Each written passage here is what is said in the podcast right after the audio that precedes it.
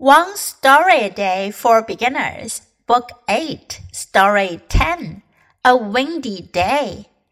I love the wind, but my dog Buck hates it.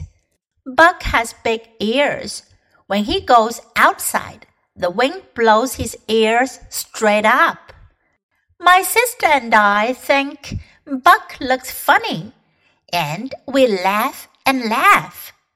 My dad says, Dogs' ears are very special. They can hear things that we can't. The wind can hurt their ears. My dad says that's why you should never blow in a dog's ears. It's not funny to the dog. 今天故事讲的是 a windy day，刮风的日子，刮风天。I love the wind，我喜欢风，but my dog Buck hates it。可是我的狗狗巴克不喜欢 hate 讨厌讨厌风。Buck has big ears。巴克有着大大的耳朵。When he goes outside，当他外出的时候，the wind blows his ears straight up。straight up 直立，风会把他的耳朵吹到直立起来，竖起来。 My sister and I think Buck looks funny。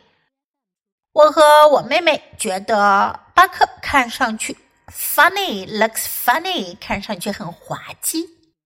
And we laugh and laugh，我们笑了又笑，laugh 大笑笑。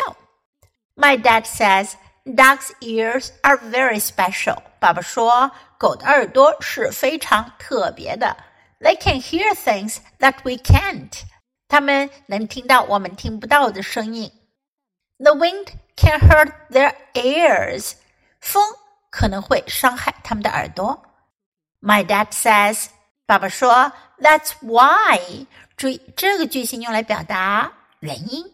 That's why，那就是为什么，那就是什么什么的原因。You should never blow in a dog's ears。 你永远都不要对着狗的耳朵吹气。It's not funny to the dog。对狗狗来说，这可不是一件好玩的事儿。Funny，有趣的、滑稽的、好玩的。Now listen to the story once again. A windy day. I love the wind, but my dog Buck hates it. Buck has big ears. When he goes outside, the wind blows his ears straight up. My sister and I think Buck looks funny, and we laugh and laugh. My dad says dogs' ears are very special. They can hear things that we can't. The wind can hurt their ears. My dad says that's why you should never blow in a duck's ears. It's not funny to the dog.